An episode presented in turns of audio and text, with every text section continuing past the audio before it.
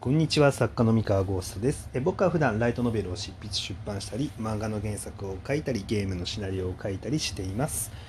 え本日は、え本当にすごいディズニーランドの話をしたいと思います。えーっとこの話をしようと思ったきっかけは質問箱に最後にいつディズニーランドに行きましたっていうまあ非常に日常的なねあの質問が入ってまして、えーこれにお答えするついでにまあこのえーディズニーランドの凄さっていうものについてちょっとお話をしたいなって思いました。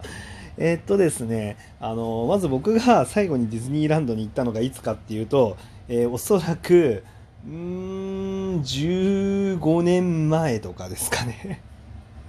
結構前、かなり前、もう全然行ってないです、ディズニーランド。っていうのは、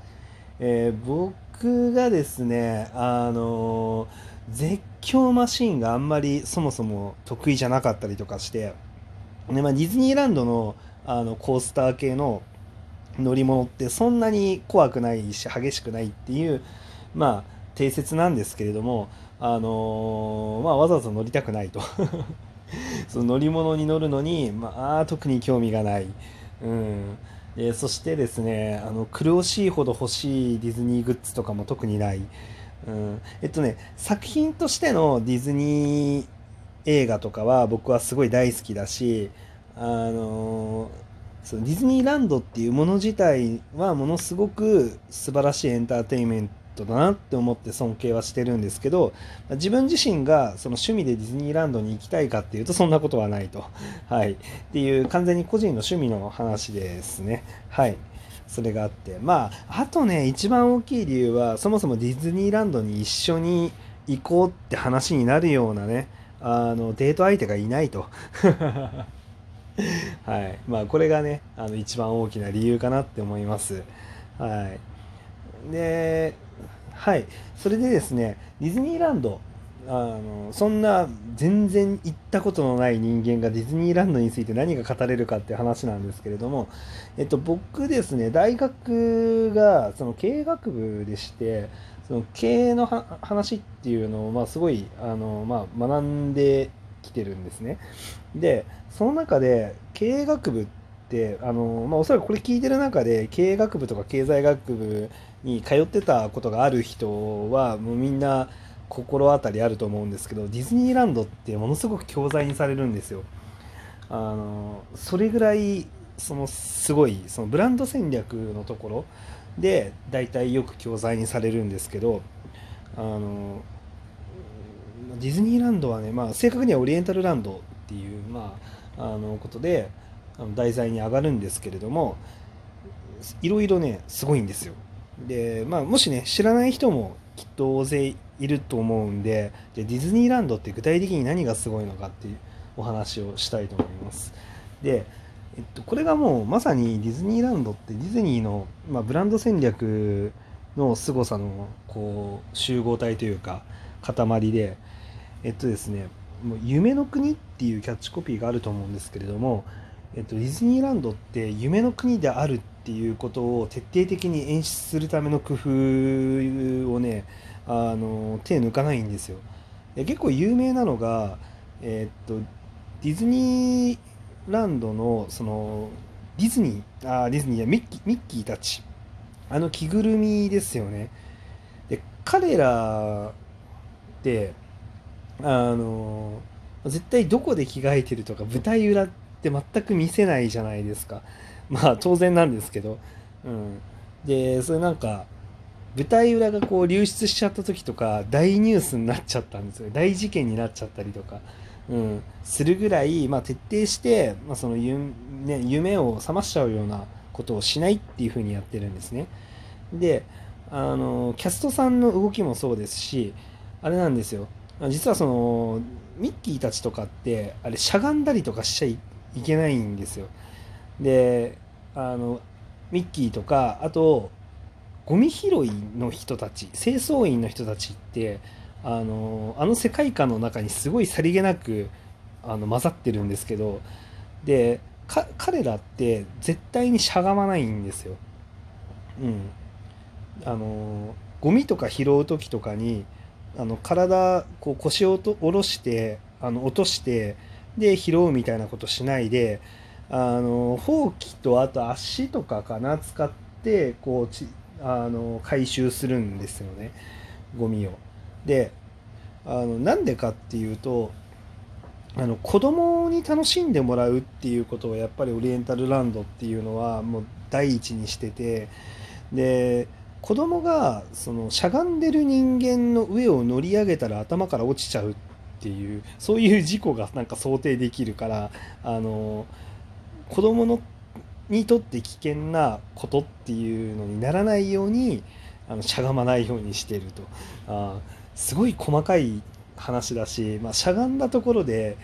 あのそんねそんなドンピシャでね子供が走ってきて乗り上げて頭から落ちて大変なことになるっていう確率がどれだけ高いかっていうと別にそんなに高くないと思うんですけど、まあ、でも万が一でもあっちゃダメっていう、うん、考え方でやってるんですよね。まあ、その辺の危機意識がすごい高いな高いのがもうほんとすごいと、うん、っていうのと、まあ、これもやっぱりその夢から覚まさないための工夫の一つですよね。であとですねあのすごいのがカラスが入ってこないようになってる。うん、あのあのカラスってどうしても自然界にねその辺にたくさんいるじゃないですか。街歩いてると、ね、カラス飛んでるしなんかゴミとか出てるとあのカラス集まってくるじゃないですか。であれだけ大勢の人間があの集まる場所であの当然ゴミもたくさん出る場所なんですよ。うんあの人がたくさんいるってことは。だから普通にしてたらカラスの標的になっちゃう場所なんですよ。なんだけどあのカラスが近寄らないためのあの工夫をあの全体的にしてるんですよね。でそれねなんだっけなカラスがね嫌がる嫌がる音だったかな音だったか何だったかっていうのが BGM に含まれてるらしいんですよあれ。うん。みたいな話を聞きました。なんかえっとねちょっと待って正確じゃないかもしれない。あまあでもディズニーランドカラスよけとかで検索すると出てくると思いますね。そう。なんかねカラスよけの知識。そう特殊電波でカラスを撃退してるみたいななんか噂があるんですけど。まあでもなんかえー、っとこれは多分噂じゃないんじゃなかったっけな。うん。えっ、ー、とねまあでもそういう工夫をしてるしてると、まあ、技術で。うん、でまあそういうことをやったりとかえっとですねあのそもそも流れてる音楽とかあるじゃないですか。あの音楽とかそのなんかエリアをこうあれだけの広い場所ってえっと一つのスピーカーだけだと音って行き渡らないんであのいろんなたくさんのスピーカーで BGM を流してるんですけどそのエリアからエリアに移動する時にこうあまりにも、うん、音の切り替わりっていうかその統一が取れてなかったりとかするとすごい違和感あるじゃないですか。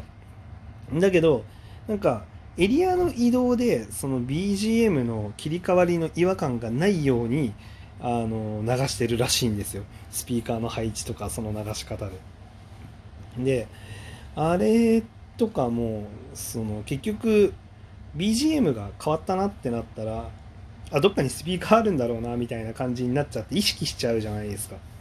で意識しちゃうとまあなんかあ作り物だなここっていう感じで夢から覚めちゃうからあのそうならないようにこう BGM もあの途切れないように作ってるとか。なんかものすごいなんだろう。あの工夫の塊ならしいんですよね。あそこ。うん、でなんていうかこう徹底してそれだけあのディズニーランドっていう場所を、えー、面白おかしく楽しく作ると、うん、いう感じで、まあ、やってるわけですね。であと,、えー、っと建物の配置だったりとか、えー、っとそのルートですよね。あのどこに何があってであのこれぐらい人気の人気になるであろうものっていうのをこの辺に配置してこの辺に配置してみたいなのとかえっとあのマップのデザインですよね。あのすごいあの遊ぶのに遊ぶ時にあのこう大体の視線誘導とかえっとまあこう人間の心理的に、まあ、こういうふうに流れていくであろうみたいな感じであのすごいなんだろう知識と技術に基づいてあの配置っていうのがされてるらしくてですね、うん、でやっぱりなんだろう不快感なくこうコントロールを知らず知らずされていると。そう。だからななんかちょうど良くなってるんですよね、まあ、とはいえあれだけこうなんか混雑してる、ね、あの場所なんで、まあ、結局待ちとかは発生するんですけどね何時間待ちとか、うん、なんだけど結構バランスよく人がこう流動するようにちゃんと作ってるっぽいですね。うん、っていう感じで本当にあらゆる技術と知識の結晶で、まあ、あのディズニーランドっていう場所は、ま、構築されてると。っていうことで、まあ、やっぱりあの長年いろ、ね、多くの人に親しまれてものすごくうまくいってるあのサービスだったりエンタメっていうのには、まあ、それなりの理由があるんだなっていうのがよくわかるエピソードでございますと。うんまあ、ただね、まあ、ちょっと今あのコロナの騒動もあって、まあ、ディズニーランドも、えー、あんまり運営できてなかったりとか、うん、して大変なんですけれども、まあ、それはねどのエンタメも同じなんですけど、うん。まあ、それはさておいてっていう話ですね。なんで今後どうなるかは分かんないですけどあの、まあ、これまでは本当にあのすごかったし、まあ、これからもきっと工夫を、まあ、時代がねどんだけ変わってもきっと順応していくんじゃないかなっていうふうに思ってます。これだけすごい場所なんで。うん。